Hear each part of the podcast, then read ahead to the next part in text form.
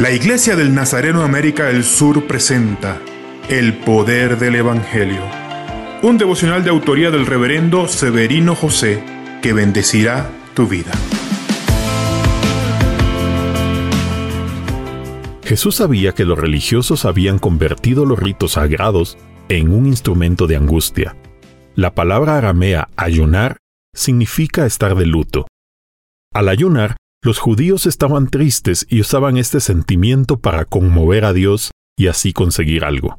Jesús sabía que el ayuno era un instrumento legítimo de espiritualidad, pero el judaísmo lo estaba convirtiendo en una carga religiosa. El ayuno debe ser una práctica espiritual con el objetivo de buscar al novio, es decir, a Cristo.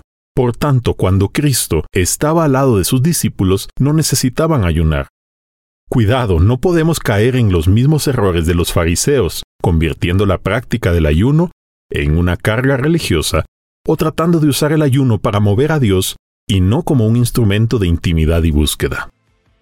Jesús, necesitamos practicar el ayuno, pero de la manera correcta, como un ejercicio espiritual de búsqueda e intimidad contigo. No necesitamos usar el chantaje emocional para obtener algo del Señor, porque todo lo que tenemos es fruto de tu gracia y misericordia. Amén.